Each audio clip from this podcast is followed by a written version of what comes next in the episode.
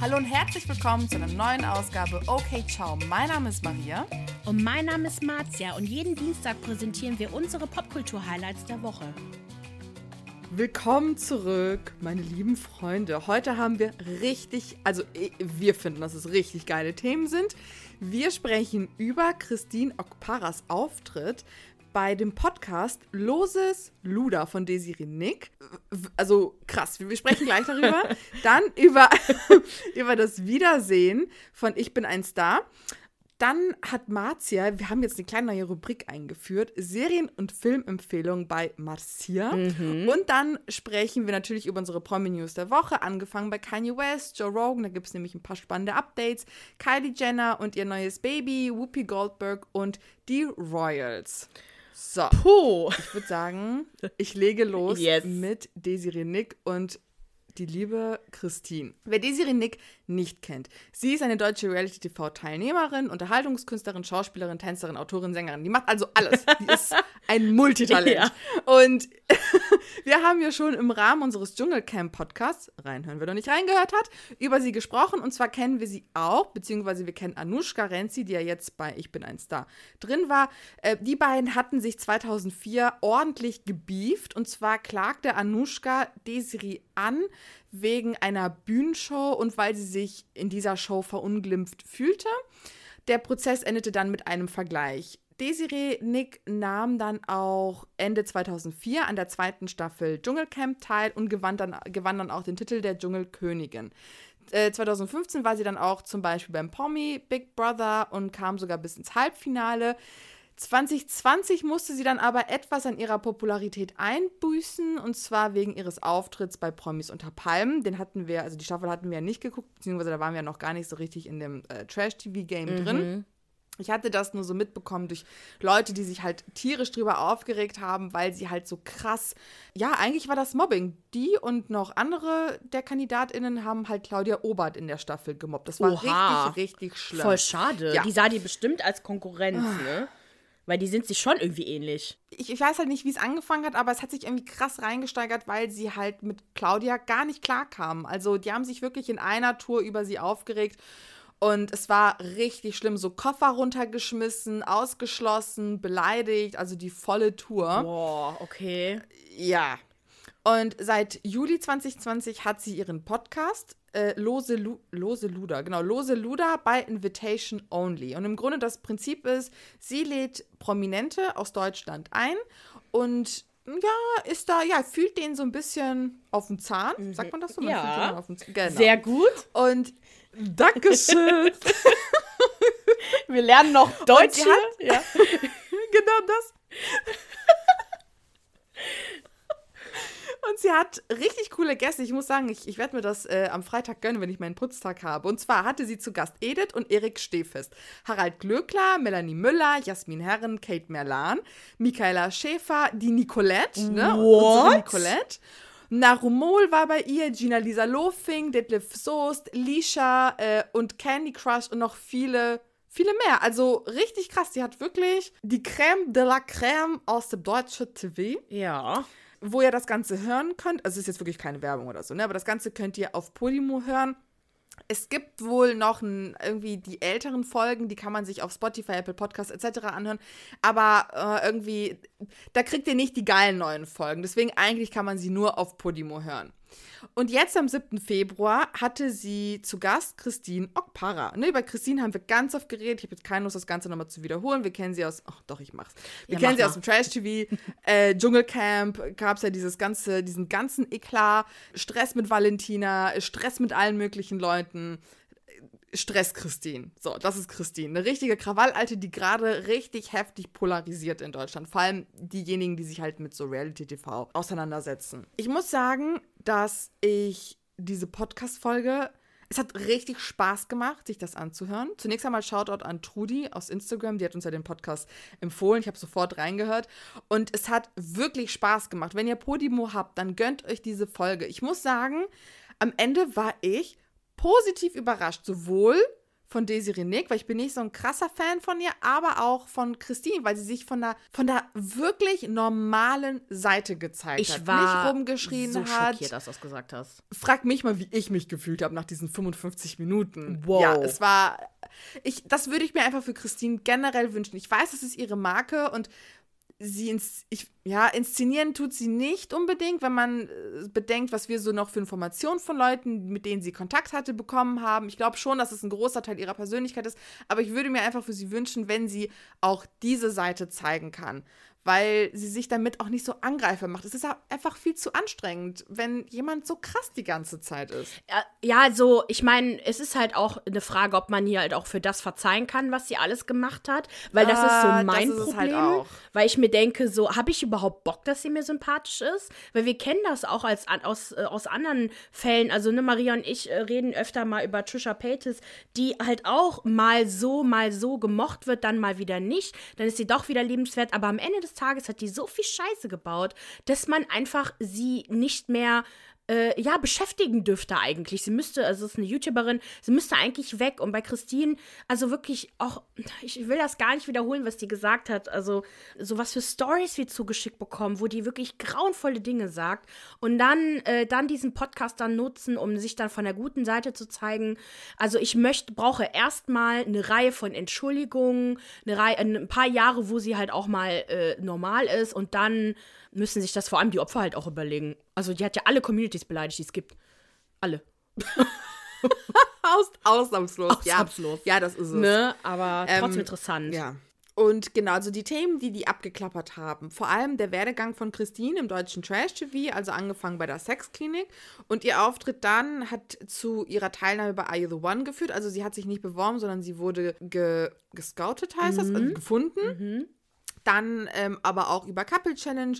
Und Christine spricht mit Desiree über ihre Erfahrungen während und nach der Show und sagt halt auch, dass sie die einzige aus den Formaten ist, die sich einen Namen machen konnte. Wo ich mir denke, so ja, aber wie hast du dir den Namen gemacht? Nicht durch deine geile Personality, sondern weil du einfach nur krawallig bist. Also und alle ständig beleidigst. Ob das jetzt so positiv ist, weiß ich nicht. Eigentlich nein. Ähm, Vor allem ist das keine Leistung. Äh, da- ich kann auch einfach Leute beleidigen und scheiße sein, aber das ist keine Leistung so, ne? Nee, dann sprechen aber auch beide über ihre gemeinsame Vergangenheit. ne? Also Christine studiert ja Sozialpädagogik auf der katholischen Hochschule oder in der katholischen Hochschule in Paderborn und hat auch viele Jahre, ich glaube, sie hat sieben gesagt, sieben Jahre mit schwer erziehbaren Jugendlichen gearbeitet. Nick ist ja auch ausgebildete katholische Religionslehrerin und arbeitete ja in der ja und arbeitete in der Jugendstrafanstalt als Jugendseelsorgerin. Beide haben sich halt ausgetauscht, ne, wie ihre Erfahrungen so sind und was der Job vor allem bedeutet und vor allem mit ihrer jetzigen Karriere. Und was ich halt auch so, so schade fand, ist, dass Christine dann mit ihren Strafanzeigen, die sie ja jetzt am Laufen halt hat, kokettiert hat. Sie war halt so, ja, als Sozialpädagogin, da sollte man schon irgendwie gewisse Erfahrungen haben, weil sonst hat man nichts mitzureden. Und dann fand ich das halt so geil, dass Nick dann meinte so, ja, ich muss nicht ein Kind erwürgen, um zu verstehen, dass das falsch ist. Also, sie da so Ey, ja, ja, ist so. Du musst Ja. nicht im Gefängnis gewesen sein, damit du jemandem helfen kannst, der im Gefängnis war oder so. Klar, okay, das kann vielleicht noch helfen, aber also komm. Also auch, ja. Desiree Nick, die gibt ordentlich Kontra. Sie akzeptiert nicht Aussagen einfach so, wie man das aus so gewöhnlichen Interviewformaten kennt. Ne? Also der Interviewer, der fragt was und ähm, die Person, die interviewt wird, die antwortet irgendwie, sondern das ist ein richtiges Gespräch. Und Nick zeigt, zeigt halt auch, okay, oder macht deutlich, so kleines Mädchen, bleib mal ruhig, denn das, was du sagst, na, ich weiß nicht, ob das so alles richtig ist. Dann sprechen sie auch über Christins Wurzeln, weil Desiree fragt dann so, ja, ne, du bist halt sehr weiß, aber du hast einen Nachnamen, der impliziert das jetzt nicht direkt. Woher kommst du denn so? Und dann erzählt Christine, dass ihr Vater Nigerianer ist und zwar aus dem Stamm nennt sie das, aber das ist eine Ethnie, Igbo heißen die. Und die sprechen dann auch über die Tatsache, dass Christine halt White Passing ist und über weiße Schönheitsideale. Da hat mir so ein bisschen die Kritik auch dahinter gefehlt, ne, warum in Afrika das weiße Schönheitsideal existiert als solches und warum es dann Christine wahrscheinlich auch einfacher hat, dadurch, dass sie halt White Passing ist. Ähm, sie haben sich generell auch über Nigeria unterhalten und wie sich Christines Eltern kennengelernt haben und auch über den frühen Tod von Christines Mutter. Und dann war Desiree auch so super lieb und meinte so, ja, dich hätte ich dann gerne so damals, ne? So als Tochter. Vielleicht hättest du dann eine Mutter auch einfach gebraucht. Und das war irgendwie so ein ganz, ganz schöner Moment zwischen den beiden, wo Christine auch irgendwie ja, irgendwie weiß ich nicht. Da, da hat sich so ein bisschen mein Herz aufgetan für diesen kleinen Moment. Hat die, ist die nicht komplett ausgerastet bei jeder Frage, die sie gestellt Nein. hat? Weil das wundert mich total. Die war fast schon ehrfürchtig. Also du hast richtig gemerkt, Christine hat Respekt vor Desiree. Und Ich würde die wie auch kannst du keinen Respekt vor ihr haben, ne? Also sie ist ja wie eine Dampfwalze. Wenn die einmal anfängt, husch, also dann hört die nicht auf. Nee, ich würde auch niemals, also mit ihr im ähm, Duell, ins Duell gehen, weil sie halt auch einfach dreist ist. Und die sagt halt alles, egal was. Deswegen, ja. mhm. Dann haben die sich auch über das Dschungelcamp an und für sich unterhalten und es war auch wieder so geil, echt, wie Nick sich dann über Anushka wieder aufgeregt hat. Und sie hat sich halt auch beschwert, dass die Leute ihr nicht genug Kontra gegeben haben, ne? also dass die Leute das einfach so hingenommen haben, was Anushka getan hat. Wo ich mir dachte, so, ja, okay, so ganz stimmt das nicht, aber ich weiß schon, was sie meint. Sie ist schon mit sehr viel durchgekommen. Und dann hat sie auch Linda für ihre Leistung gelobt, ne, weil sie alles mitgemacht hat. Dann, was ich auch irgendwie witzig fand, die haben sich über Christines Wohnort ähm, auch äh, unterhalten, weil Christine noch in ihrem Heimatdorf lebt. Also wirklich ein ganz kleines Dörfchen bei Bielefeld. Und Nick hat die ganze Zeit gesagt: So, hör mal, kannst du mir jetzt nochmal erklären, warum du da lebst? Also bitte, ich, ich verstehe nicht, warum du in diesem kleinen Kaff lebst. Das kann doch nicht wahr sein. Christine hat versucht halt, sich irgendwie zu erklären. Und natürlich das allerwichtigste Thema sind natürlich die Kontroversen und Schlagzeilen. Und da ging es halt auch gut her. Die haben zum einen über diesen ganzen Impfpassstatus gesprochen. Christine hat halt erzählt, dass sie selbst nicht wüsste, was das bedeuten würde, ne? weil man hat ihr ja unterstellt, dass es Unstimmigkeiten bezüglich ihres Impfpasses oder Impfpassstatus gäbe. Und dann hat Desiree gefragt, so, ja, aber was, wa- was genau bedeutet das? Und Christine war so, ja, das wüsste ich halt auch gerne, weil man erklärt es mir einfach nicht. Mm, Und es gibt wohl offizielle Angaben dazu, die das versuchen zu erklären. Und zwar, ihre Werte würden nicht mit dem Impfpass übereinstimmen. Aber ich verstehe dann den ganzen Prozess nicht. Also, wie genau, welche Werte, die sie beim PCR-Test dann gemacht hat. Und man hat dann irgendwie Antikörper, also nicht genug Antikörper gefunden, die sie eigentlich hätte haben müssen. Nee, sowas kannst du gar nicht äh, messen. Wir wissen gar nicht, wie viele Antikörper man braucht, um geschützt zu sein, ne? Aber also ist sie jetzt geimpft und geboostert oder nicht? Das hat sie nicht beantwortet. Ja, dann ist das der Grund und die will das aber nicht sagen. Also das kommt. Weil Desiree meinte so, es kann doch nicht so schwer Ja. sein, sich zweimal zu impfen und zu boostern. Und dann hat Christine aber nicht konkret geantwortet. Ja, ja. Und dann haben die auch über die neuesten Schlagzeilen über Christine gesprochen und zwar über den angeblichen Drogenskandal. Denn die Bild behauptet ja nun jetzt, dass ähm, sie, also dass bei Christine auch Kokain gefunden wurde und das ein weiterer Grund war, warum ihr Vertrag mit RTL gekündigt wurde. Und Christine hat erzählt, dass die Abmahnung auch schon draußen ist. Also sie hat die Bild abgemahnt wegen unwahrer Tatsachenbehauptung. Shoutout an dich, Thiele. So macht man das. Man mahnt Leute erstmal offiziell ab, bevor man mit irgendwelchen Anzeigen droht. Yep. Aber das ist ein ganz anderes Thema. Oh nein, wir haben immer noch nichts Und, bekommen. äh, genau. und was ich halt geil fand, war, wobei ich weiß nicht, ob ich ganz mit Nick mitgehe, aber sie war halt so, hör mal, Christine, so einfach funktioniert das nicht. Die Bild, das ist ein etabliertes, ja, Presseunternehmen, keine Ahnung. Und sie würde nicht einfach so Dinge behaupten, ohne Quellen zu haben. Und sollten sie wirklich gelogen haben, dann hast du, wirst du irgendwann eine sehr, sehr reiche Frau sein. Und das fand ich irgendwie spannend, dass Desiree sofort Kontra gegeben hat und ihr gesagt hat, hör mal, so funktioniert das aber nicht. Also irgendwer wird irgendwem was gesteckt haben. Ja, und dann meinte halt Christine, ja, aber ganz ehrlich, die Bild ist dafür bekannt, Lügen zu verbreiten. Das weiß ich jetzt nicht, ob die Bild dafür bekannt ist, Lügen zu verbreiten. Die Bild ist populistisch, das, aber verbreitet sie Lügen?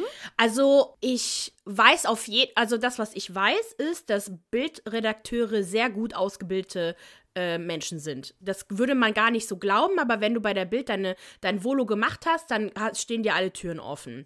Das heißt aber für mich dann auch, dass die sehr gut mh, Informationen nehmen können und diese auf einer gewissen Art und Weise interpretieren können. Aber ob die halt lügen, pff, ich weiß es nicht. Also ich müsste jetzt echt mal genau überlegen, ob die halt gelogen haben, weil eigentlich, die haben ja nichts davon, wenn die lügen. Die haben eher was davon, wenn die was Kleines nehmen und das aufbauschen. Das kannst du ja machen. Beim Hannesbad habe ich ja gearbeitet und wenn jemand sich schlecht repräsentiert gefühlt hat oder sowas, dann hat man auch keine Klage bekommen, sondern da wurde man halt ne, abgemahnt, hat man das dann runtergenommen, gut ist.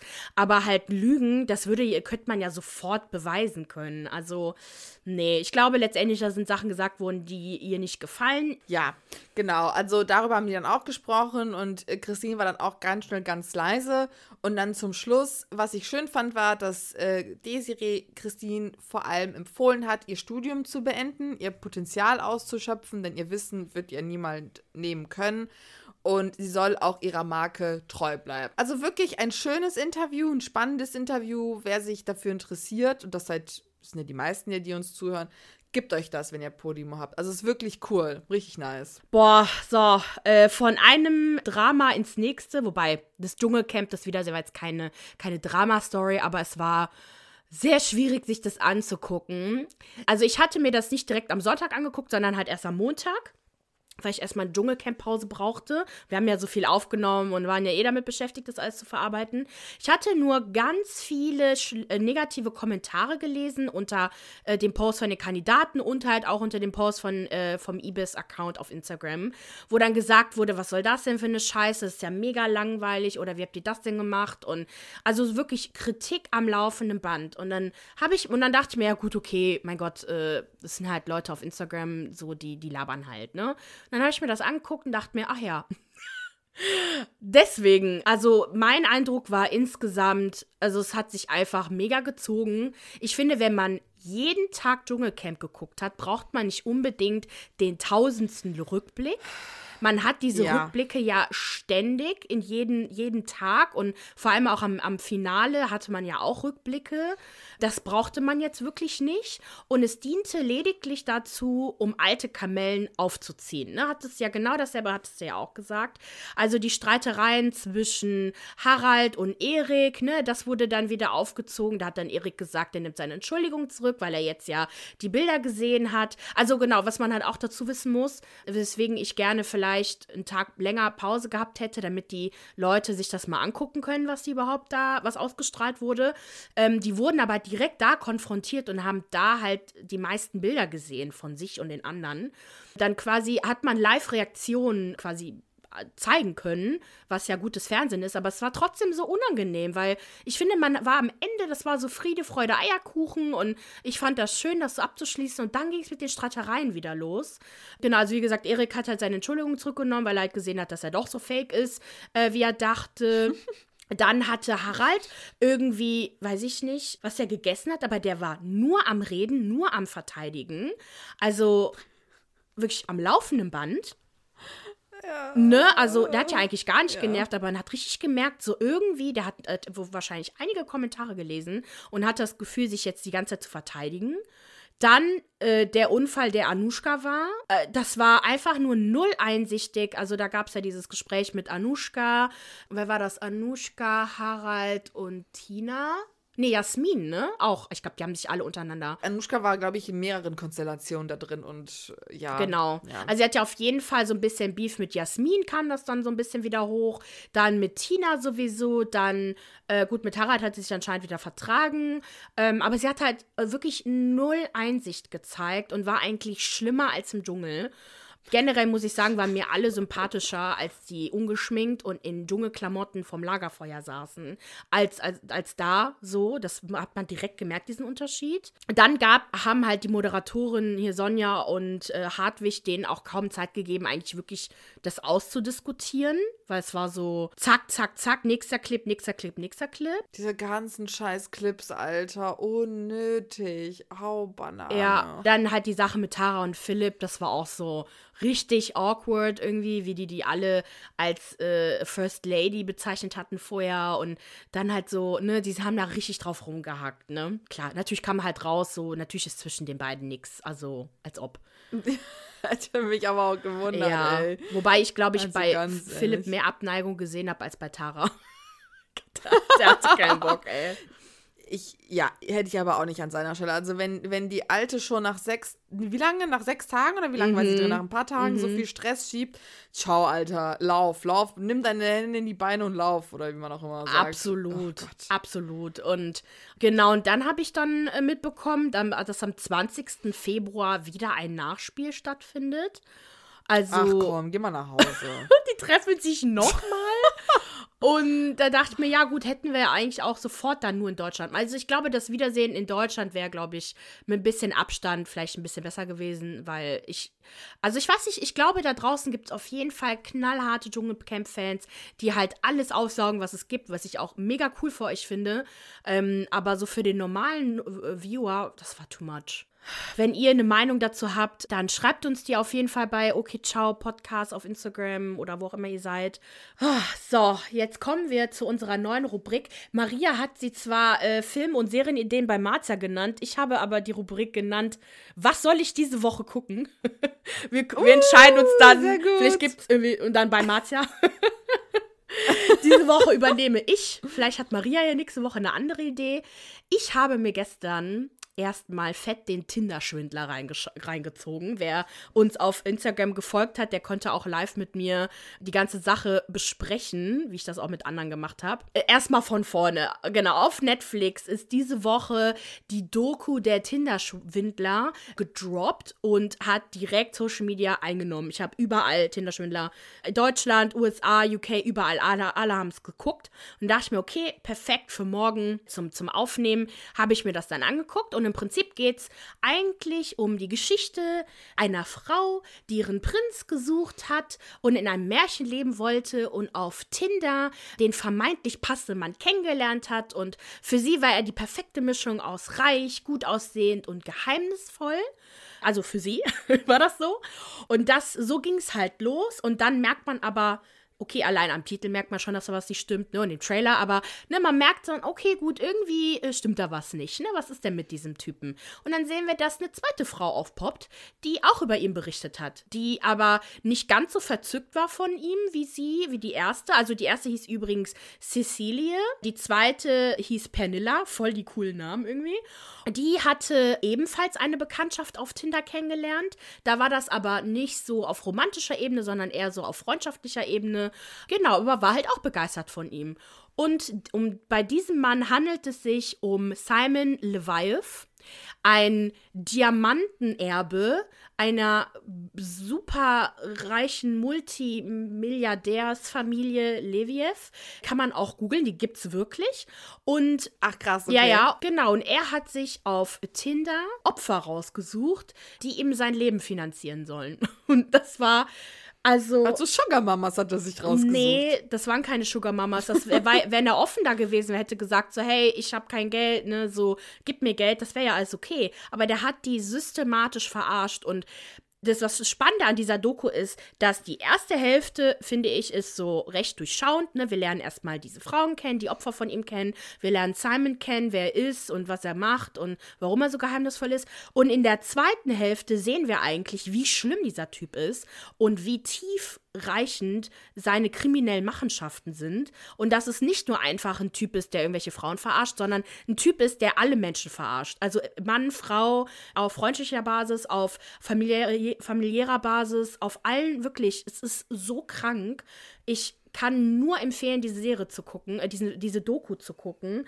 Es ist super, super spannend. Es ist so ein bisschen vergleichbar, aber nicht ganz so schockierend wie Don't Fuck with Cats, aber das hat so eine ähnliche Erzählweise. Ah. Man, man, es wird halt immer schlimmer. Genau. Jedenfalls werde ich nicht erzählen, wie es jetzt, äh, ne, wie es, was das Ende ist und was da halt rausgekommen ist. Aber es ist definitiv herzzerreißend. Es ist auch richtig schlimm, was die Frauen auch durchmachen mussten, als deren Geschichte publik gegangen ist, was für Kommentare die sich anhören anhören mussten. Und ich finde, dass diese Doku zeigt, dass dieser Simon richtig perfide ist und dass ge gegebenenfalls noch nicht mal alle vor ihm geschützt werden, also geschützt sind. Also so, ich habe gemerkt, okay, ich werde es vielleicht nicht wie so eine Cecilie, die auf diesen Typen reingefallen wäre, weil seine Bilder waren genauso wie alle anderen Bilder auf so auf Instagram, wenn die irgendwelche arabischen Prinzen schreiben, dass sie halt äh, reich sind und so, ne? Das glaubst du halt nicht. Und so von seinen Bildern, er hatte so Yachten in seinen Bildern und so Jets und so wäre gar nicht mein Typ. Ich hätte direkt weg, weggeswiped. So in anderen Situationen, vielleicht wenn ich den so mal gesehen hätte, I don't know. Das schien ein ganz charmanter Typ zu sein. Und das perfide bei ihm war halt, dass er erst quasi Geld äh, vorgestreckt hat, indem er die Frauen eingeladen hat nach Sofia, ins Hotel gebracht hat, den Geld, äh, Geschenke gemacht hat, Lovebombing betrieben hat und dann ging es halt los mit Ich brauche Geld. Okay. Und was können wir noch? Dann gucken? könnt ihr das gucken, worauf ich schon so lange warte. Oh mein Gott.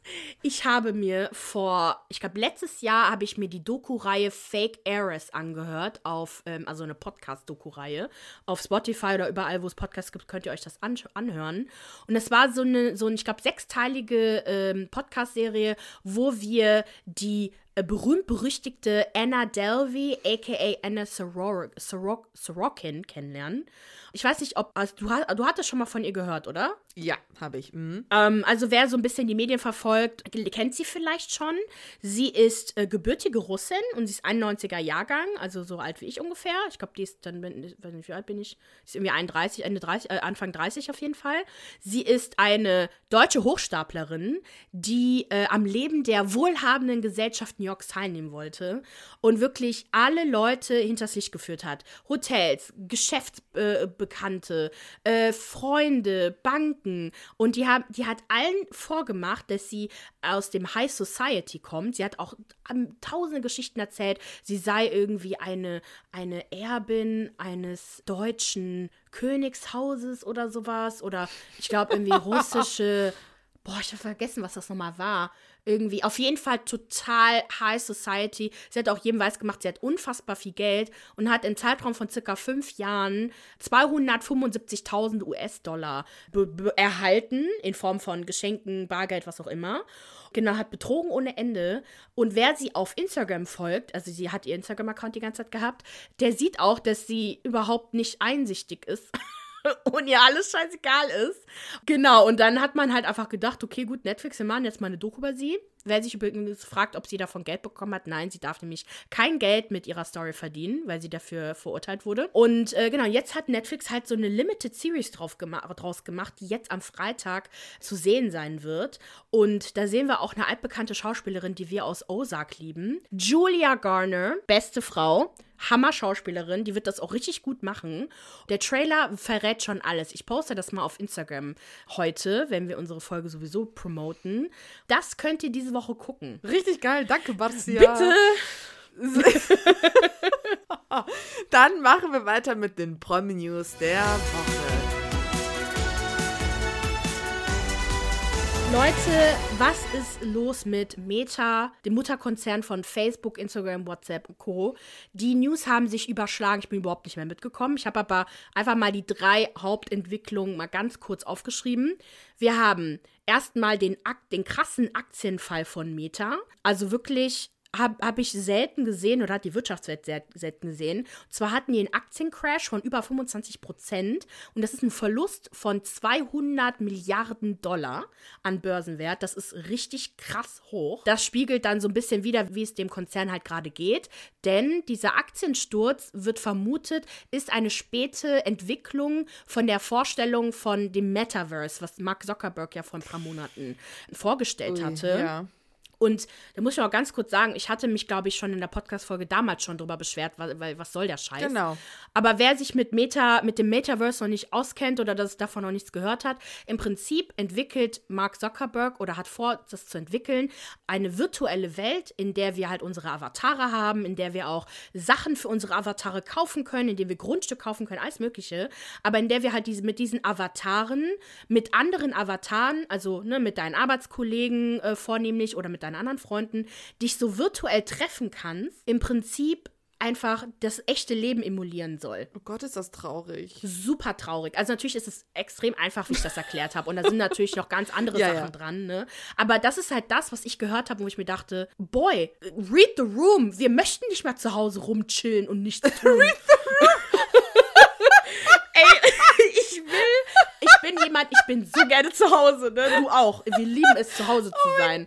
Ich möchte raus. Ich möchte zu Konzerten. Ich möchte Leute anfassen. Ich möchte sogar Bier über mich geschüttet bekommen haben. Ich möchte da raus. Ich habe keinen Bock, mir einen fucking Avatar zu holen, weil ich wäre nämlich die ja. Erste, die Geld dafür ausgeben würde, für irgendwelche Limited Edition Schuhe oder sowas. Ich habe das schon gesehen, dachte oh mir auch cool.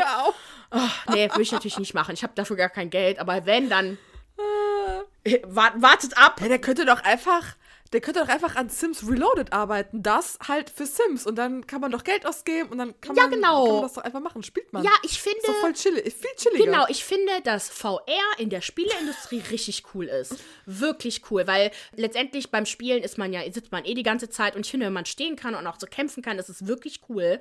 Aber halt das in die Arbeitswelt zu integrieren und überhaupt in sein Leben nee, zu integrieren. Und weißt du, so ein Markt dachte sich so, boah, I did something. Weißt du, so, wir sitzen eh die ganze Zeit zu Hause, ne, so Corona, bla bla bla, wir müssen gucken, dass wir alle mehr arbeiten, ne? das Geld darf nicht wegfallen. Ja, okay, dann entwickle ich das so, dass wir nie wieder das Zuhause verlassen müssen. Geil. Wirklich. Also, ähm, das ist auf jeden Fall eine größere, größere Idee. Und ne, wie gesagt, ich habe auf jeden Fall sehr viel weggelassen, weil es einfach zu kompliziert ist. Aber okay, das hat mich schon abgefuckt. Kein Wunder, dass die Börse da jetzt reagiert. Genau dann, äh, das spiegelt auch wieder, dass die Nutzerzahlen im vergangenen Quartal äh, sogar abgefallen sind zum ersten Mal. Das ist krass bei Facebook mhm. und halt auch bei den anderen Portalen. Und dann verlässt auch noch als der, der erste Investor von Facebook 2005, das war nämlich ein deutscher Unternehmer, Peter Thiele. Nicht zu verwechseln mit, mit Melanie Thiele. Die haben nichts miteinander zu tun. Kurz, you bet your ass, der hätte sein ganzes Geld verloren. Ähm. genau, auf jeden Fall hat er sich als erster Unternehmer aus, äh, aus Facebook verabschiedet. Und dann kam halt natürlich die Knaller-News, die halt uns alle betreffen könnte, nämlich Meta erwägt tatsächlich mit Facebook und Instagram den Ausstieg aus Europa. Die würden doch damit so viel Geld verlieren, Brudi. Oder? K könnten die das machen? Würden die das machen? Also, die machen das ja aufgrund dieser strengen Datenschutzrichtlinien, die wir in Deutschland haben. Und da geht es halt speziell darum, dass Facebook, also dass Meta Probleme damit hat, Dateien aus den USA in Deutschland zu importieren, das so zu, also vor allem dieser Wechsel von, von Daten, ne, um die halt auszuwerten, also ihrer Meinung nach angemessen auszuwerten, dann halt auch irgendwie Daten von Dienstleistungen so auszuwerten, dass das halt extrem schwierig ist. Und ich könnte mir vorstellen, dass halt da das Geld machen dann halt unmöglich ist oder vielleicht für sie nicht genug ist. Guck mal, dann müssen wir vielleicht doch noch nach New York ziehen. Wie? Warum? Damit wir Instagram benutzen können? Ja. Hat wir einen Grund auszuwandern.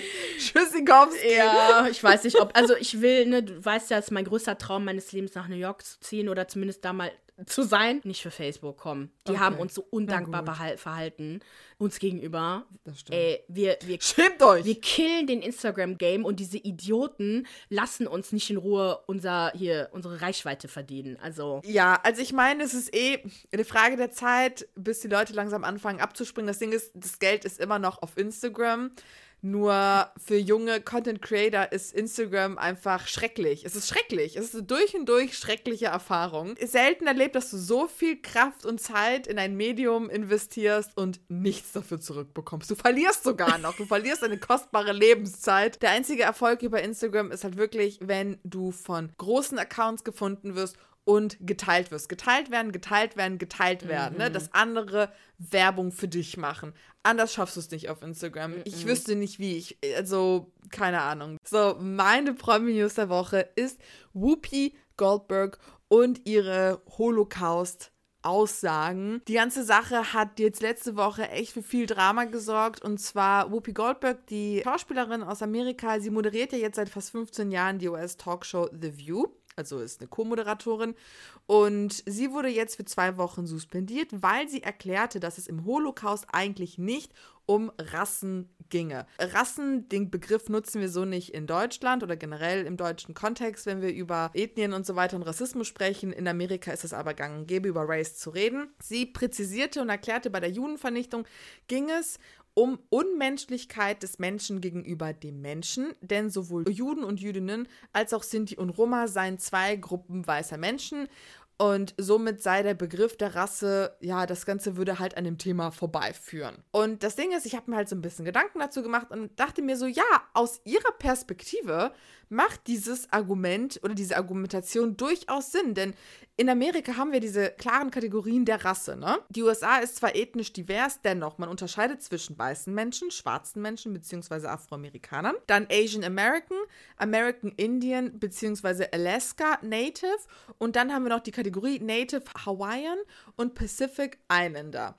Und in diesen Kategorien fallen halt Juden und Jüdinnen natürlich und weitere ethnische Gruppen unter weiß. Und vor allem in afroamerikanischen Diskursen, in denen über Rassismus diskutiert wird, räumt man generell Jüdinnen und Juden keinen Platz ein, weil sie halt als weiß gelesen und wahrgenommen werden. Das Ganze ist natürlich höchst problematisch, weil diese Diskussion nun nach Europa auch überschwappt. Ne? Also vor allem im Rahmen dieser Black Lives Matter-Bewegung, der großen während der Pandemie, haben wir ja ganz viel über Rassismus, antirassistische Arbeit und so weiter gesprochen. Und viele Juden und Jüdinnen haben sich natürlich auch gemeldet und meinten so, ey, wo haben wir denn hier Platz in der ganzen Geschichte?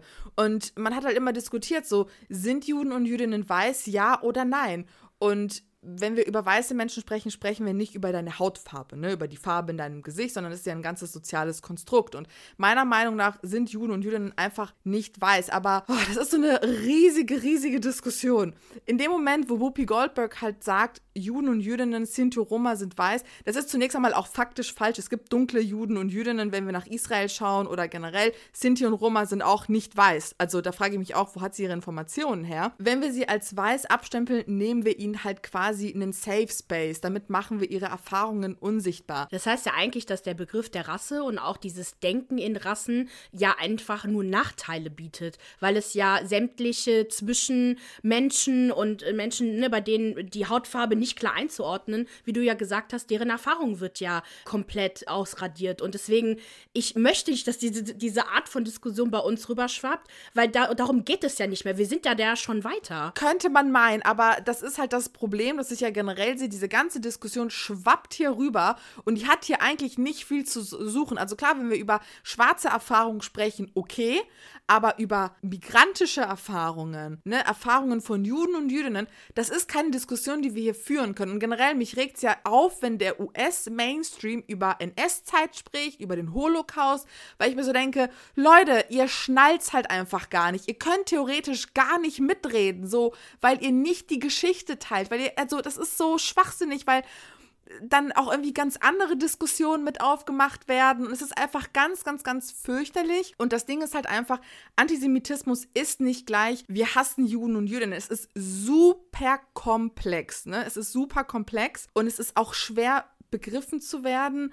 Und deswegen, Leute da draußen, wenn ihr nicht viel Ahnung habt, dann bitte Klappe halten. Und lesen und informieren und anderen Leuten zu hören, die es wissen, ja. Genau das. Aber so krass wütend auf Goldberg zu sein, finde ich halt auch heuchlerisch aus US-amerikanischen Perspektive, weil ich mir so denke, so das, was sie macht, macht halt in euren Diskursen halt Sinn, weil ihr generell eine komische Wahrnehmung von generell über Rasse zu sprechen.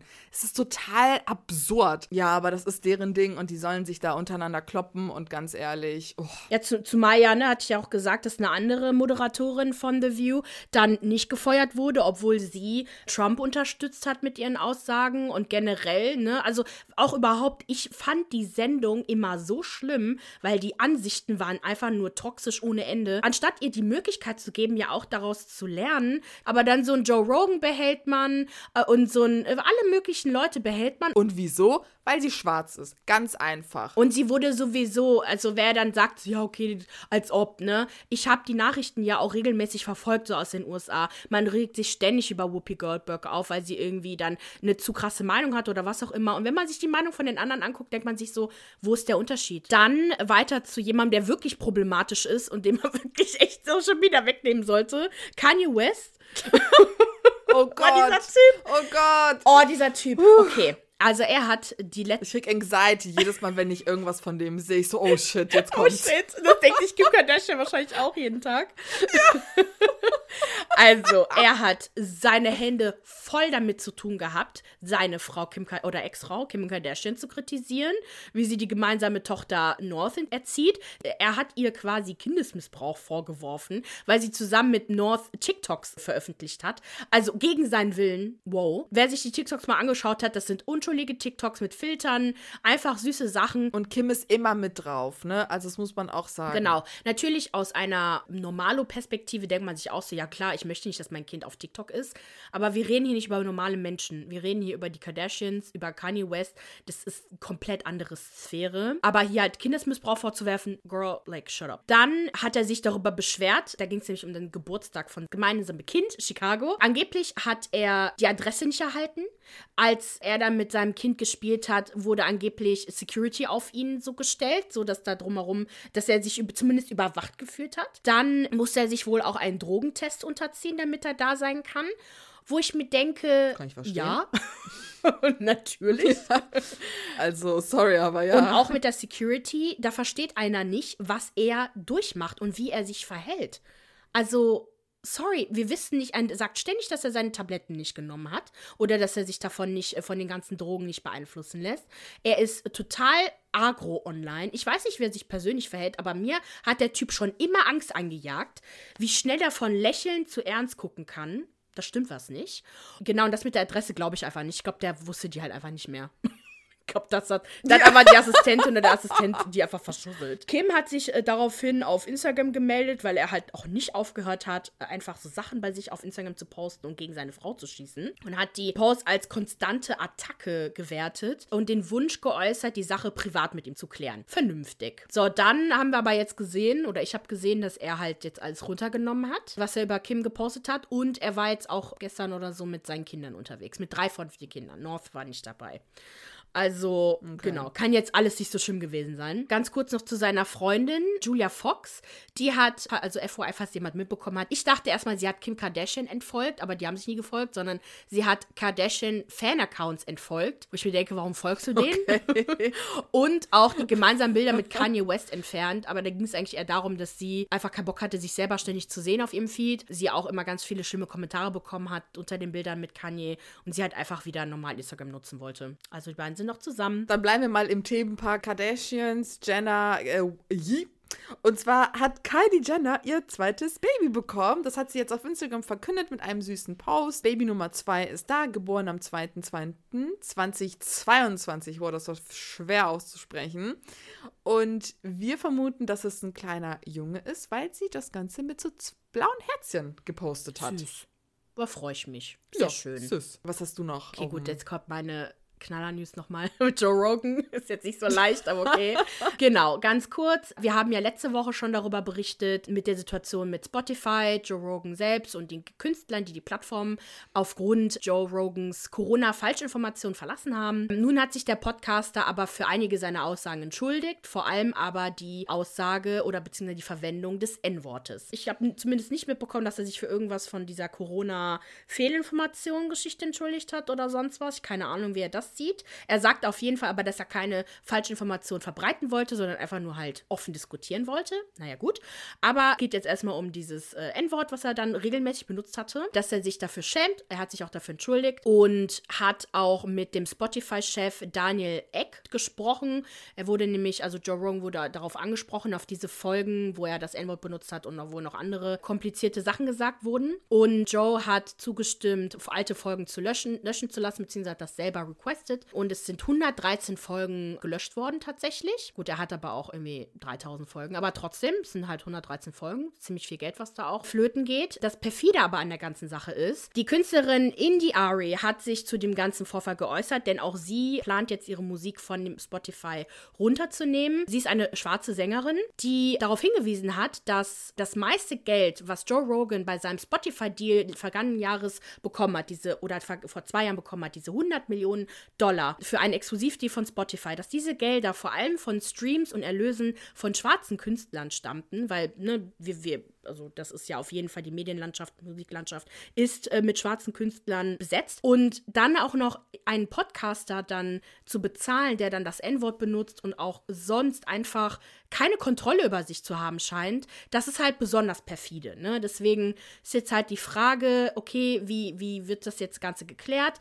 Der Spotify-Chef hatte eine Lösung. Er hat genau die gleiche Summe, die er in Joe Rogan investiert hat, die 100 Millionen Dollar, in den Musikbereich gesteckt und vor allem der Förderung von schwarzen KünstlerInnen. Und genau, ob das reicht, weiß ich nicht. Ich glaube auch nicht, dass wir das letzte davon gehört haben. Dann meine letzte Promi-News. Camilla wird Queen. Und zwar gab dies Elizabeth nun bekannt. Und zwar wird Camilla, die Frau von ihrem Sohn Charles, nach ihrem Tod den Titel Queen Consort erhalten. Lange wurde diskutiert, was mit Camilla passiert nach Elisabeths Tod. Und jetzt hat die Queen quasi diese ganze Debatte beendet, indem sie bekannt gab, dass sie den Titel erhalten wird. Und das ist auch im Grunde ein Zeichen dafür, dass sie auch offiziell akzeptiert wurde. Wir sagen Glückwunsch, long live the Queen. Ah, nochmal kurz zur Verständnis. Queen Consort heißt im Deutschen Königsgemahlin. Das ist ja genauso wie wir. Wir studieren ja Geschichte ne? im Mittelalter, wenn dann halt ein König eine, eine, Frau geheiratet hat, dann war sie halt angeheiratete Königin. Ne? Und er war halt der Hauptkönig. Und hier ist es halt immer noch so, dass dann Charles der König ist und sie ist die Königsgemahlin. Ihr Lieben, für mehr Popkultur-Content folgt uns auf Instagram und TikTok unter OKCiao Podcast. Abonniert uns auf Spotify, Apple Podcasts oder überall, wo ihr uns hört und hinterlasst uns bitte eine positive Bewertung und wir wünschen euch eine schöne Woche. Okay, ciao. ciao.